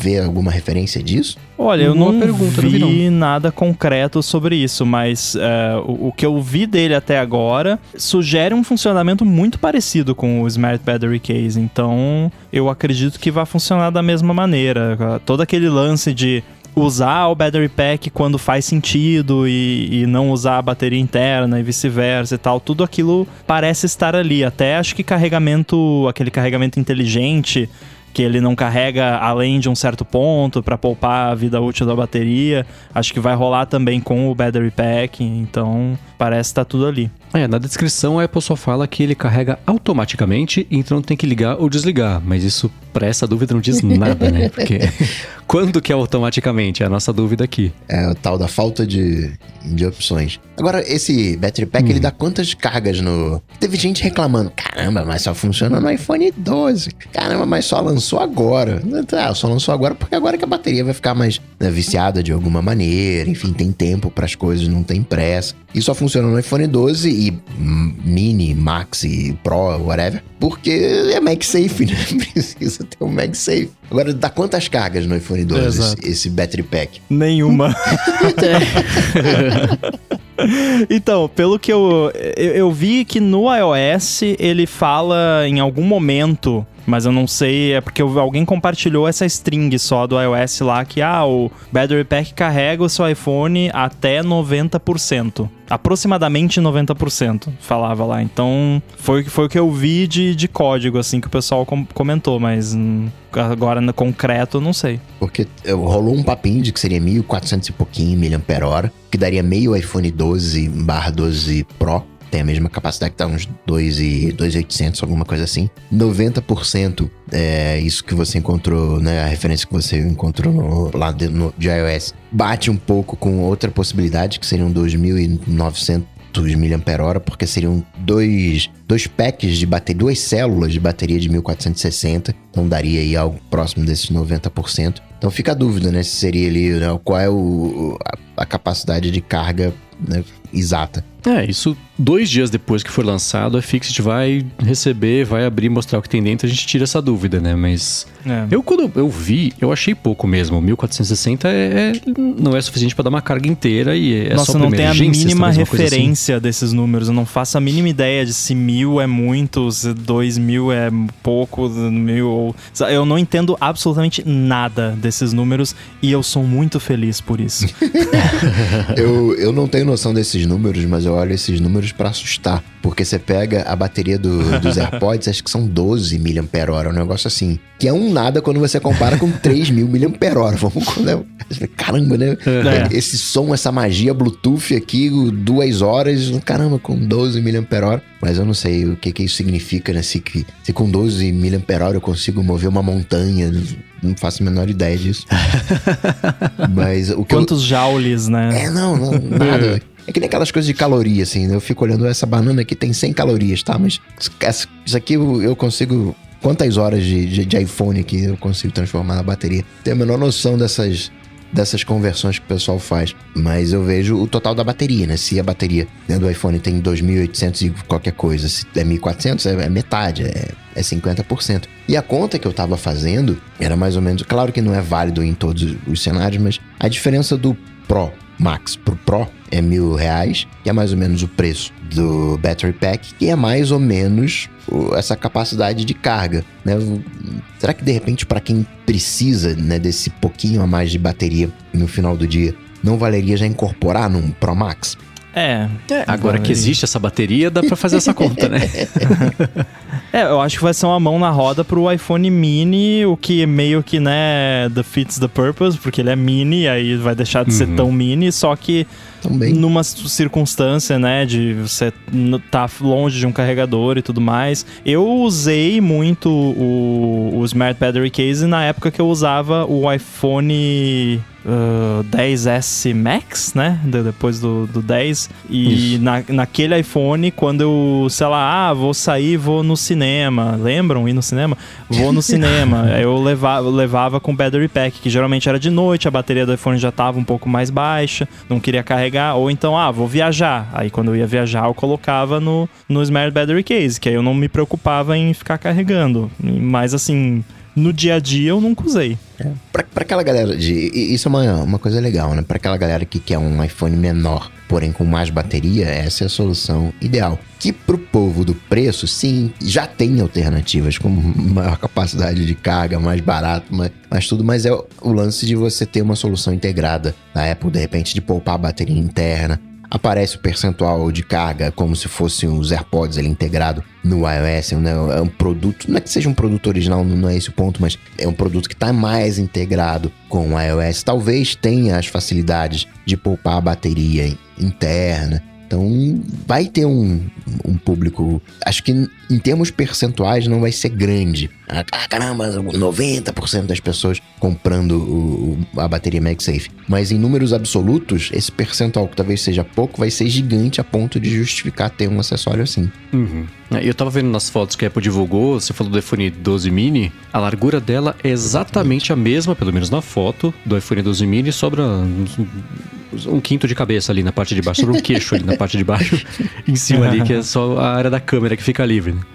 É, que ela é bem pequenininha. E uma coisa que o Rambo comentou, né, ah, né e são os rumores antigos, ah, você vai poder carregar os AirPods no iPhone, nas costas, não sei o que lá, carregar o Apple Watch. Eu fico pensando que existe, e uma coisa que eu já, já comentei aqui também, me dá uma aflição danada de pensar no iPhone na mesa, ali com a tela virada direto na mesa, né, e o negócio, os AirPods carregando ali em cima. E esse é um aparelho que você consegue usar e carregar por, por, por de duas vias lá, sem que necessariamente tenha que ficar com a tela para baixo, porque tem imã, né? Você consegue enfiar do bolso, na bolsa, deixar até a própria bateria mesmo em cima da mesa, né? com as costas para baixo, a bateria perto da mesa e a tela para cima. Então, talvez por isso também, não sei se é só por isso, mas ainda assim, isso deve. É, me, me, aflige muito a ideia de você carregar alguma coisa com a tela ali arrastando na mesa, tem um grãozinho de, de, de farofa ali, pronto, né? Danou-se sua tela de, de muitos milhares de reais. Né? Muito bom. Partindo para os hashtags AloADT, se você está chegando agora e não sabe o que é o AloADT, vai lá no Twitter, coloca a hashtag Alô ADT, faz a sua pergunta. As melhores perguntas são selecionadas aqui para obterem as melhores respostas. Que foi o que fez o César, que tá com um Mac novo. Ele pergunta: galerinha do Mac, que cliente de Twitter vocês usam? Que aplicações, serviços vocês não vivem sem? Porque ele tá querendo dicas, ele nunca usou o macOS. Isso de cliente de Twitter a gente já falou aqui. Todo mundo aqui é fã de Tweetbot. Uhum. Isso. É, Twitchbot é, é, unanimidade aqui. Exceto o Bruno, eu acho. Eu não sei se ele usa o Twitchbot. Cliente. Semana que vem entra como follow-up dele. Cliente nativo de Twitter. Se bem que, antigamente, o, o Twitter ele era integrado no macOS, né? Você podia compartilhar um tweet e pegar uma hum. imagem já, e já né, jogava pro, pro Twitter. Era Facebook Twitter também. E Facebook. Era, é, também era, era integrado. Agora, o que eu não vivo sem, né? Obviamente é Safari, né? Muita coisa de, de, de Safari. Né? Navegador, você, você precisa, cliente de e-mail, você precisa essa coisa de, de produtividade né? mais básico, né? Um gerenciamentozinho de tarefas, uma coisa. Eu não uso nada muito, muito absurdo, não. Oh, programas que não vêm no Mac que eu uso todos os dias, o dia inteiro. Primeiro, AirBuddy. E não digo e... isso só porque o Rambo está aqui, porque é, se você já está acostumado a usar os AirPods com iPhone, se, se, compre o AirBuddy que você vai. Ele se paga nos primeiros cinco. Da primeira vez que o negócio funciona, pronto, já está pago o negócio. É muito bacana.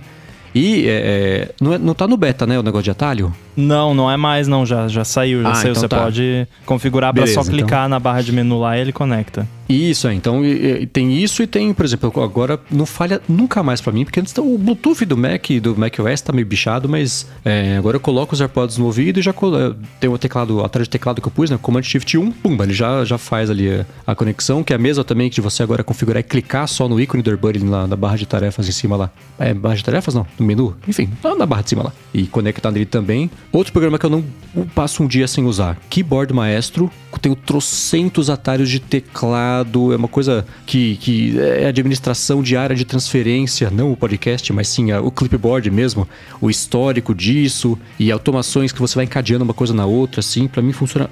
Ele é bem, bem, bem queixo duro, como diria o Coca, assim, ele tem cara de 1998, mas é muito bom, é muito útil, muito capaz. Coisas do tipo assim, a hora que eu der esse comando, você abre o iTunes, aí você vai em File, o iTunes, o Music, enfim, qualquer aplicativo, você fala qual que é o item do menu por exemplo, quando eu conecto o microfone aqui, ele sabe que é o microfone, já abre o QuickTime, já seleciona o input certinho, bonitinho. Então dá para você é, fazer automações bem poderosas e bem complexas, mais até do que, pelo menos para mim, eu conseguiria fazer com um Automator da vida e até com o Shortcuts. E um que eu gosto também chama Home, H-O-M-I-E, que é um, um, um de, de pra, se você tem muita coisa de HomeKit, ele simplif, ele faz o que o aplicativo Home, sem o i, deveria fazer e não faz, que é simplificar a administração das coisas do, do HomeKit direto ali por meio do Mac. E eu acho que os meus são esses. Olha, eu ia recomendar também o AirBuddy, que bom que o Marcos recomendou, né? Para quem tem, principalmente para quem tem AirPods, claro. Se você comprou o primeiro Mac e não tem AirPods ainda, talvez ainda não vale a pena, né? Mas quando você tiver AirPods é, ou algum fone da Beats, é, mantenha ele aí na, no, nos seus arquivos. É, também eu uso bastante o, o Tweetbot, como a gente já falou.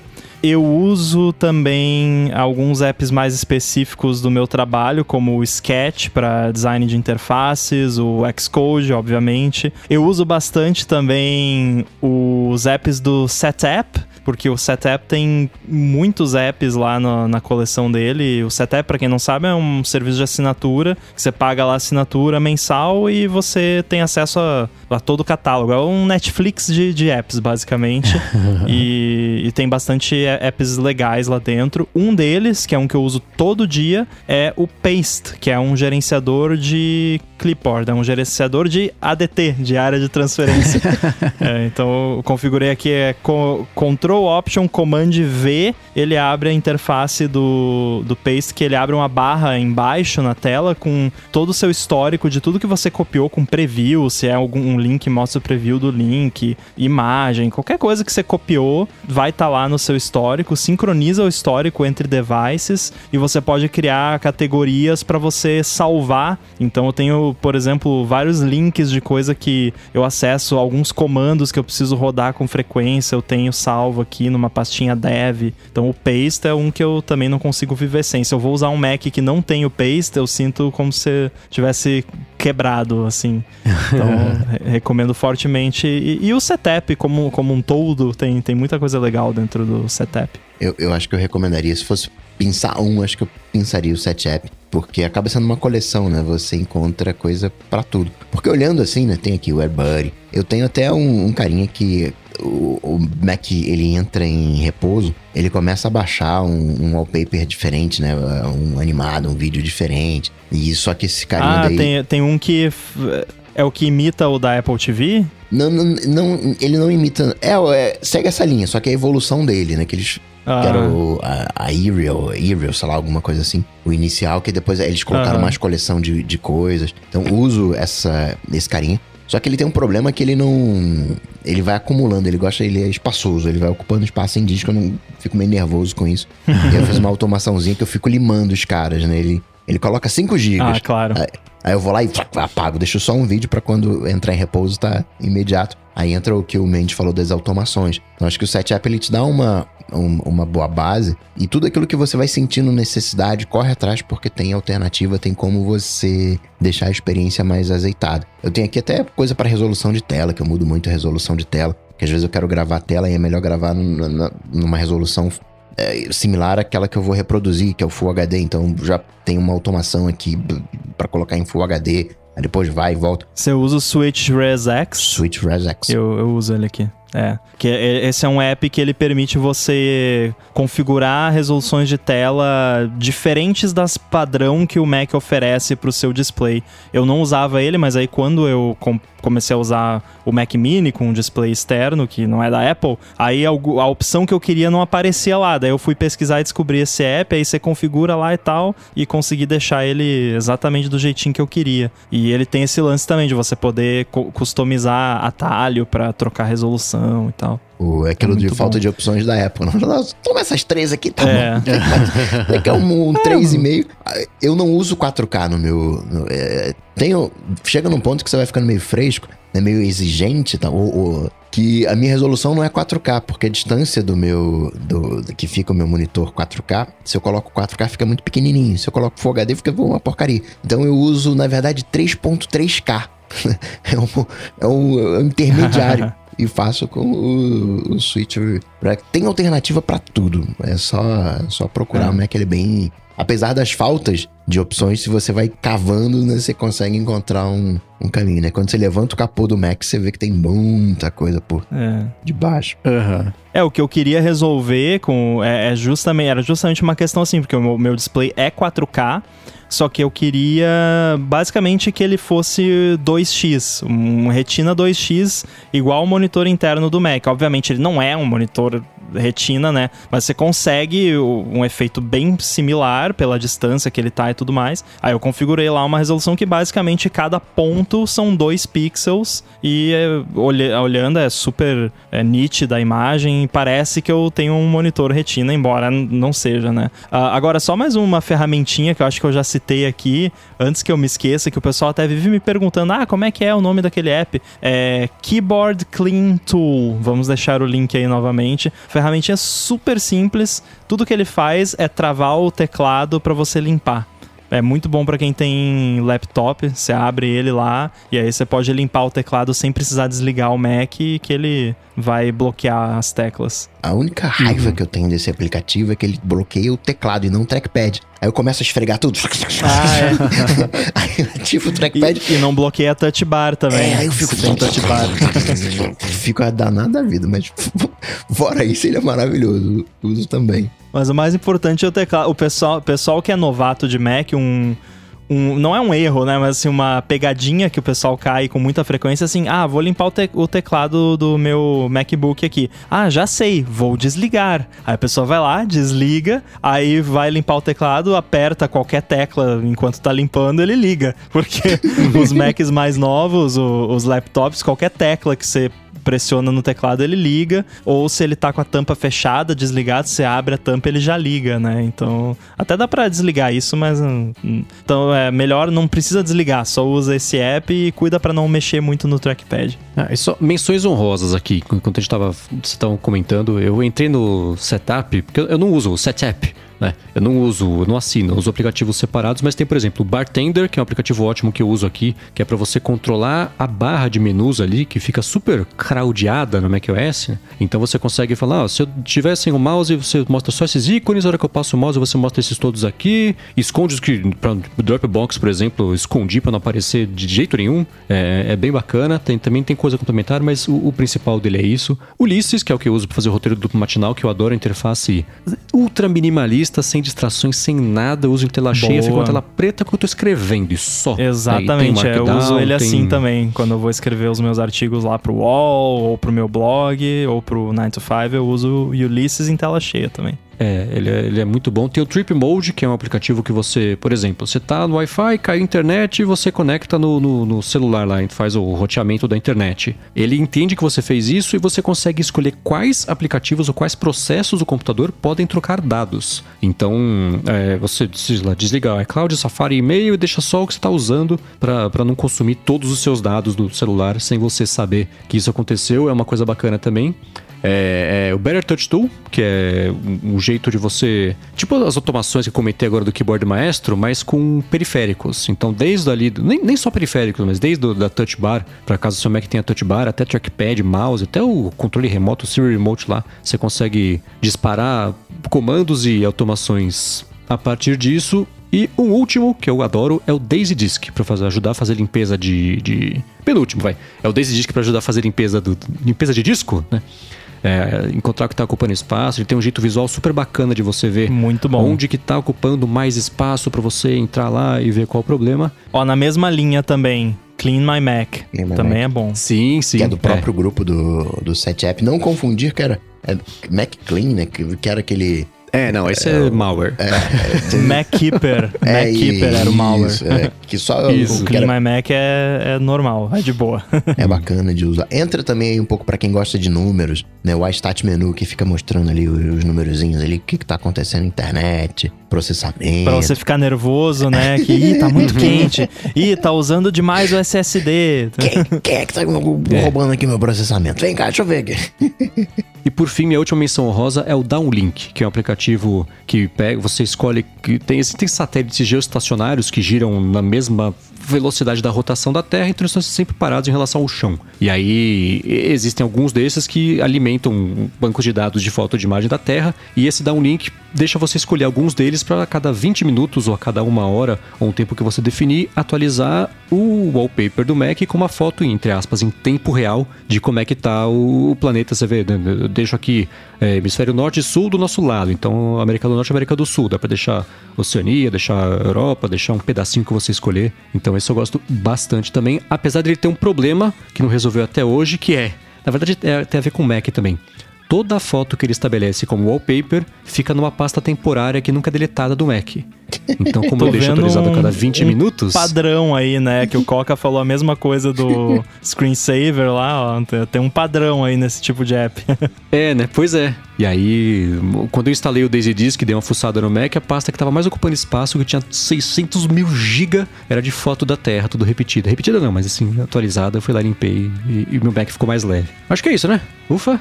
Tá bom de dica, rosas. Nossa, é. Coitado de mim mesmo, que eu vou ter que fazer as notas do episódio. Isso que eu ia falar, colocar esses links todos. Bom é que coloca o 7 app, tá tudo lá, nota aqui, ó, 7 app, tá tudo.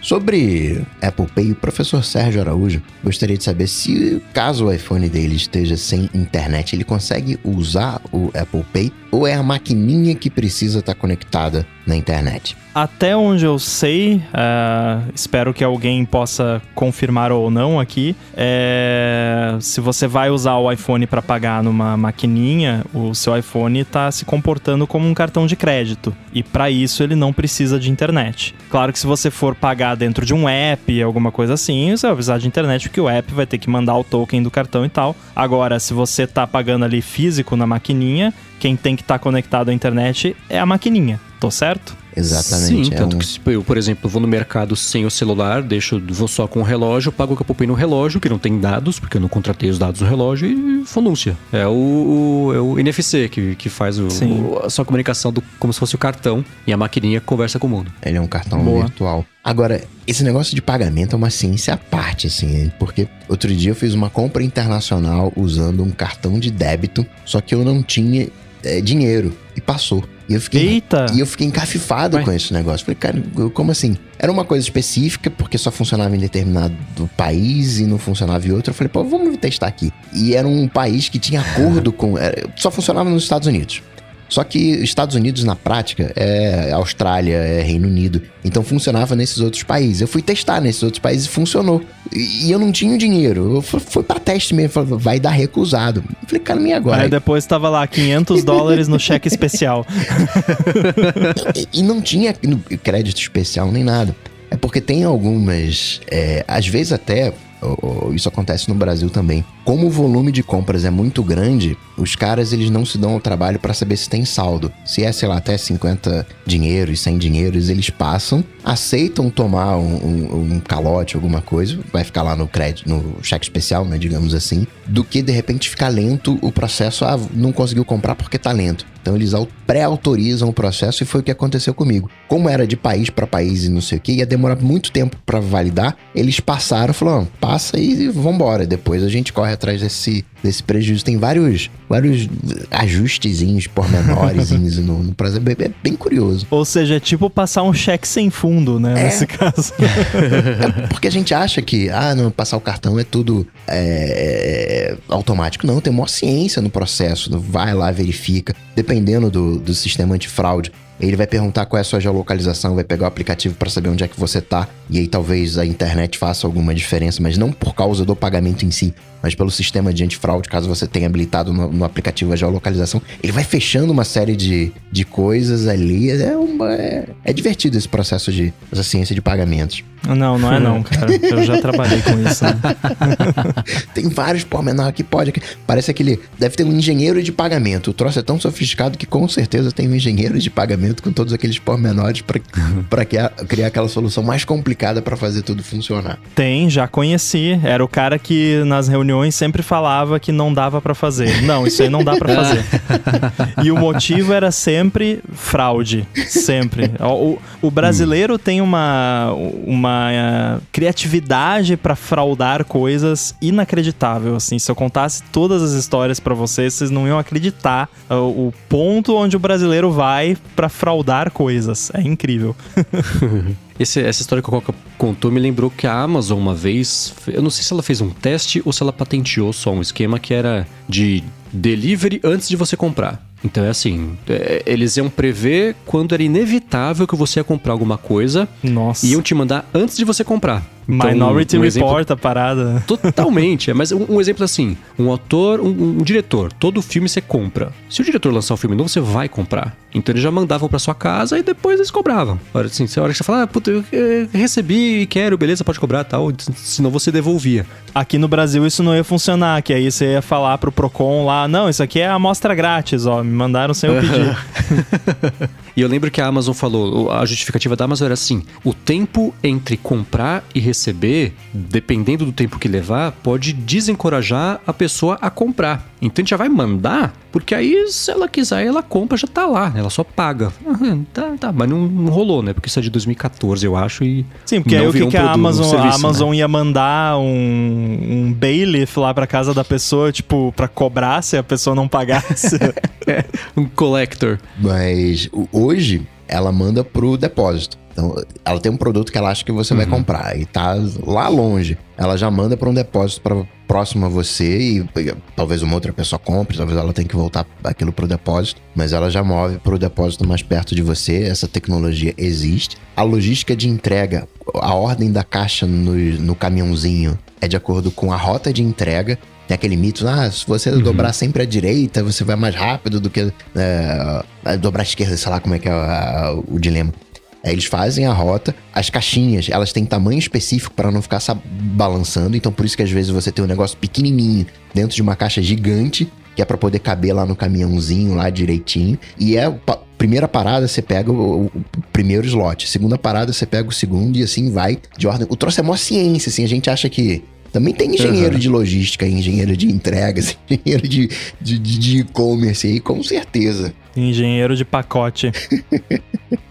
Mas esse lance de virar sempre pra direita, eu já vi a- a- alguns estudos de que é, é real mesmo. É, Eles, eles fazem isso. Claro que não é sempre 100% dos casos, que às vezes nem não dá, né? É impossível. Mas eles fazem isso, se eu não me engano, é porque eliminam a possibilidade, eh, diminui a possibilidade de se perder, elimina tomadas de decisão e também tem um lance da conversão, de você entrar pra, pra esquerda é mais arriscado, de você ter que esperar ou de dar algum acidente, tem um monte de questões. E assim. nos Estados Unidos, em alguns lugares, para você entrar à direita, você não, você não Você respeita. pode entrar. é, você não tem que respeitar É, o não sinal, precisa né? esperar. É, o direita você entra É. sempre. Isso dá a volta no quarteirão, né? Enfim, ali, alguma coisa assim. Sim, sim. É, não é, faz sentido isso. Muito que bem. Agradecer a Linode pelo patrocínio, aos apoiadores. E lá em apoia.se barra área de transferência e picpay.me barra área de transferência nos dão esse excelente trabalho, essa oportunidade de trabalhar com podcast aqui no área de transferência. Se você não é adetêncio, né, não apoia, não tem problema, vai lá, faz a recomendação na sua plataforma de podcast. Brunão, saudades. Quero você que semana que vem.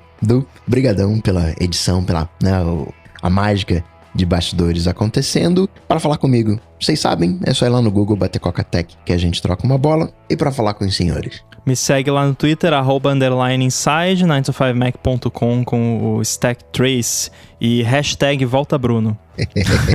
Volta, Bruno, por favor. Eu sou o MVC Mendes no, no Twitter e no Instagram também. Apresento o Loop Matinal, podcast diário de segunda a sexta do Loop Infinito. E escreva-os, que se você não sabe o que é, vai no adt.wiki para descobrir a coluna semanal opinativa no ifeed.pt. Tudo dito e posto, a gente volta semana que vem. Falou, tchau, tchau. Falou! Valeu.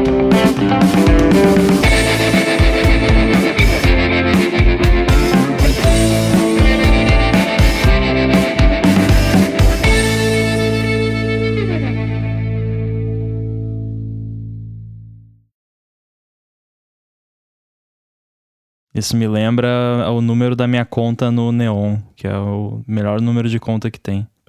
É 12456, dígito 7. Nossa! Se alguém quiser mandar um pix lá, fica à vontade. É, a senha, inclusive, é... Não.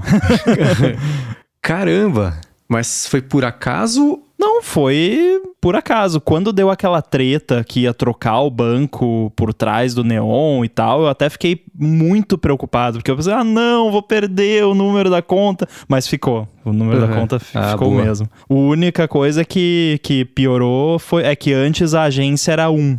E aí agora a agência não é mais um. É, é, é um dígito também, mas é, eu não lembro que número que é agora. Mas Uhum. então não ficou tão perfeito, porque antes era agência 1, conta 1, 2, 4, 5, 6, dígito 7. Caramba!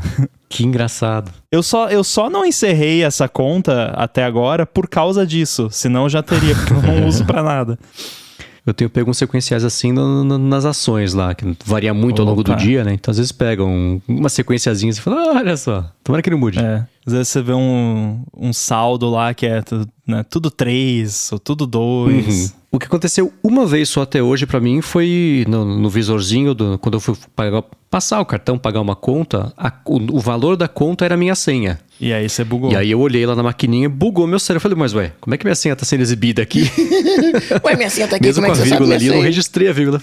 É, eu falei, mas ué, peraí, não, tá errado. Tem uma dificuldade in- inexplicável de lembrar a senha, o, o PIN de cartão. É, eu não entendo porquê, mas eu simplesmente esqueço. aí eu tenho que. Aí eu tenho no One Password e eu tenho no Apple Watch. Aí se eu vou. Só que hoje em dia não acontece mais, né? Porque eu não saio mais de casa, mas acontecia às vezes assim no, no mercado. Eu tava na fila lá, ih, qual é que é a senha mesmo? Daí eu olhava rapidinho ali no Apple Watch. Uhum. Porque não- eu não sei o que, que é. Porque são só quatro dígitos, geralmente, ou seis no máximo. é, mas é um, o tipo de número que eu não decoro, não sei porquê.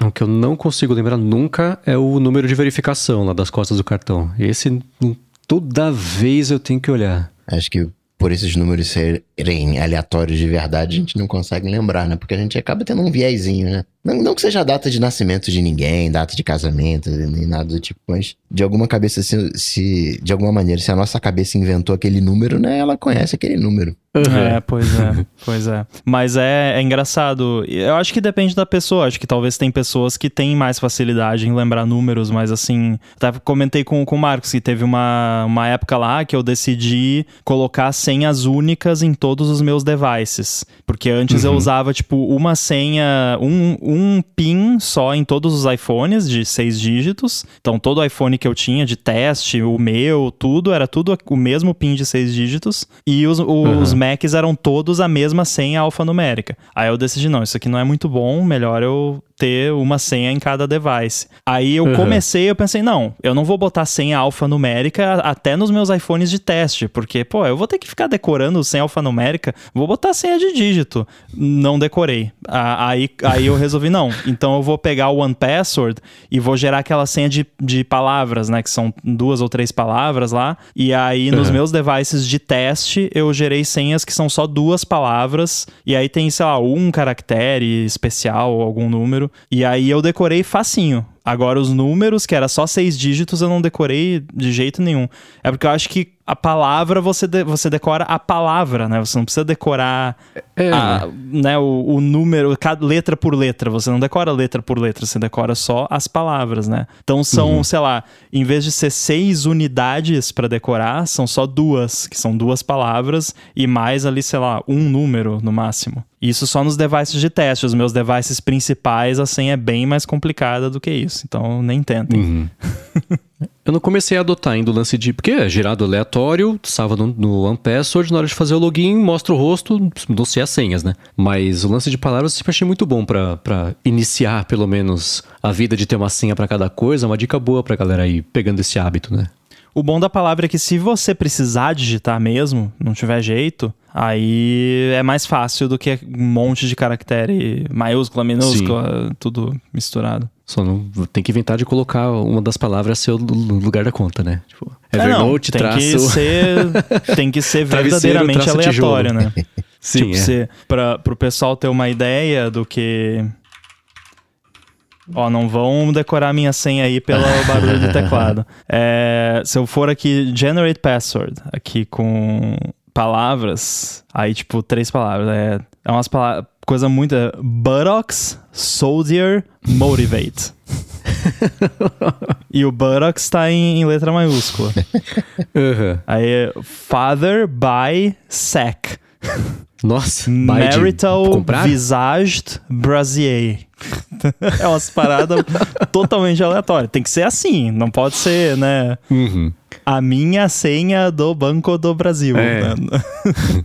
Até porque o Banco do Brasil não vai aceitar a senha alfanumérica. Isso é a maior raiva que eu tenho, que os bancos não, não deixam você gerar uma senha. Todos os avisos que eu tenho no One Password de senha fraca, é tudo essas porcaria de banco, de operadora, que, ah, não, são, são cinco dígitos, seis dígitos. Ah, vá. É, eu lembro. O Santander, uma vez, eu tinha, era, uma, era senha normal, segura, alfanumérica, grande, minúsculo, maiúsculo, caractere especial. E um dia, ah, agora vamos trocar, agora a senha só pode ter. Acho que eram quatro caracteres, ou seis, só, números, aliás. Falei, cara, que coisa estúpida. Assim, se você tem diversos correntistas com a mesma senha por causa disso, imagina uma força bruta com um negócio desse, é muito fácil, gente, não é possível. Fora que a galera vai lá e bota data de nascimento, né? É, então, né? outra coisa assim. Seis dígitos, que é uma coisa mais, mais óbvia de colocar do que a data de nascimento. Mas isso de senha eh, eh, pequena, né? Senha eh, fraca, é, ainda é bom quando eles avisam. Porque não raro, você gera uma senha de 20 caracteres, no campo só cabe 8. Aí ele aceita eh, aqueles 8, aí tu salva no, no- no gerenciador de senhas uma senha de 20, mas na verdade são os primeiros 8, os primeiros 10, os primeiros sei lá quantos caracteres. É verdade. É, se com sorte o campo de validação da senha de input for também com essa limitação, pelo menos tá tudo certo, né? Que vai que. Ah, na hora de criar ele coloca o limite de 8, mas essa- o campo de senha pra fazer login, tanto faz. Não, e, e em qualquer sistema legítimo não faz o menor sentido ter limite de caractere na senha, porque ele vai gerar um hash da sua senha para armazenar e o hash é um tamanho fixo. Você pode botar um giga de dado, o tamanho do hash vai ser o mesmo. Então não tem por que limitar. Assim, eu fiz um. É, é claro que às vezes a gente bota limite nas coisas porque tem que ter um limite, né? Só pra assim, para garantir, né? Pra, pra, pra não im- impedir abusos. Eu lembro que recentemente eu tava trabalhando, fazendo serviço pra uma startup lá, daí eu, eu tive que fazer um sisteminha de login. E aí eu pensei, não, tem que ter um limite só. Né, por via das dúvidas. Aí eu acho que eu botei o limite da, do campo de senha era tipo 500 caracteres, uma coisa assim. Só pra ter um limite. Só porque tinha que ter um limite. então tá, 500 caracteres. Eu não consigo usar esses números assim, 500. Só consigo usar 512, Não, provavelmente foi 128. 512, 256, alguma coisa. Foi na faixa de 500. Porque, tipo assim, 10 eu consigo usar. É Tá tipo louco. TV, assim. TV não tem 13. Ou é o volume. Ou é 15 ou é 20. Não tem esse negócio de 17, volume 18. Não, tem que ser número 10 ali, 11. Ah, qual o tamanho? 11, 12, ainda vai. Agora passou de, de 100, vira 128, 256. Não, não consigo arredondar, não. Temperatura É assim também. número na é temperatura, 68 ou 70. 69 não. Então, é. Assim que some número da temperatura também. É. Mas de temperatura é engraçado, porque eu também tenho essa mania numérica quando eu vou, por exemplo, ah, vou fritar um negócio e eu vou medir a temperatura do óleo. Nunca é, sei lá, 115 graus, 120. É sempre, sei lá, ou é 130, ou é 160, 180. Tem alguns números válidos, assim. Qualquer coisa fora daquilo não é válido. Eu acho engraçado. A embalagem, acho que do pão de queijo. Da, da- que tem catupiry. É da catupiry? Não sei. Que tem catupiry de verdade dentro. E a instrução pra fazer é assim: deixe no forno por aproximadamente 16 minutos. Falo, Nossa, que loucura, Nossa. né? Qual foi o processo que a pessoa. Que específico, que a né? pessoa teve Por que que não é 15? Aproximadamente. Então. Se é 15 é aproximadamente. aproximadamente 16. então bota 15, né? Não, que 15, 15 é Eu pouco, sempre achei 17 é engraçado. muito. Então vamos colocar ali um 16. um- Tem umas coisas engraçadas. Aproximadamente 16. O que eu acho mais engraçado, que eu queria. Até hoje eu não entendi a, a conspiração. Acho até que tem um vídeo do Technology Connection sobre isso, mas eu não, não sei se ele chegou a explicar isso a fundo. É por que diabos, quando você pega um pacote de pipoca de micro-ondas e você, vo- você vai ler as instruções, eles falam bem grande assim: não use o botão de pipoca do seu micro-ondas. tipo, tem uma, tem uma briga entre uh, os fabricantes de pipoca de micro-ondas e os fabricantes de micro-ondas, né? Não, não, não dá pra fazer um combinado ali, ó, gente, quem sabe, né? Vocês mudam aqui o botão ou vocês mudam a pipoca. Mas, eu, eu, eu- brinco com um fundinho de verdade que é por causa dessas coisas que a humanidade não, não, não anda.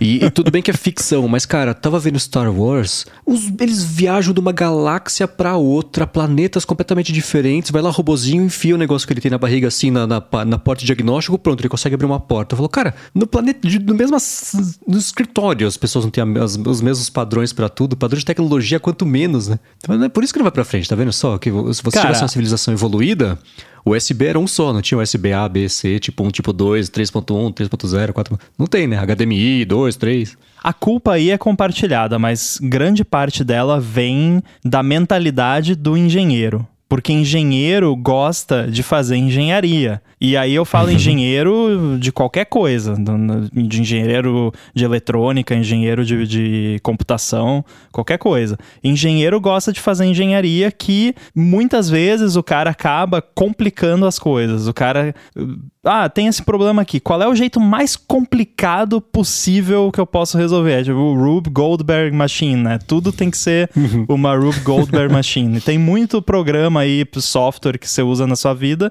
que é um Rube Goldberg Machine que tem um zilhão de passos para acontecer alguma coisa, simplesmente porque quem criou aquilo criou da forma mais complicada possível, porque ele quis. Ou porque, ah, não, mas e se daqui a não sei quanto tempo a gente quiser fazer isso aqui? Ah, daí vai precisar disso aqui, então é melhor a gente já fazer assim, porque. E aí nunca faz o e se lá. O EC é a pior coisa na programação. é você tá fazendo negócio, uhum. não, mas e se não sei o que? Não, não, não tem e se. Vai acontecer isso agora? Não, então não faz. É, é bizarro uhum. isso. E eu já fiz isso. Eu, eu mesmo já cometi esse erro um milhão de vezes. Então, eu tô falando aqui de experiência própria, mas eu vejo isso direto, assim. Tem bicho, não tem bicho que gosta mais de complicar as coisas do que programador. Hum. É, eu penso no XKCD, né? Que é o clássico deles lá. Tem 16 padrões para alguma coisa que fala, nossa, eu vou fazer um padrão para ser único para todo mundo. Agora tem 17 padrões para a mesma coisa. É, é sempre é. assim, né? Assim que se criam e se multiplicam os padrões, né? Ninguém concorda com nada. E aí o cara sempre cria o padrão mais complicado que a mente dele foi capaz de pensar. uhum.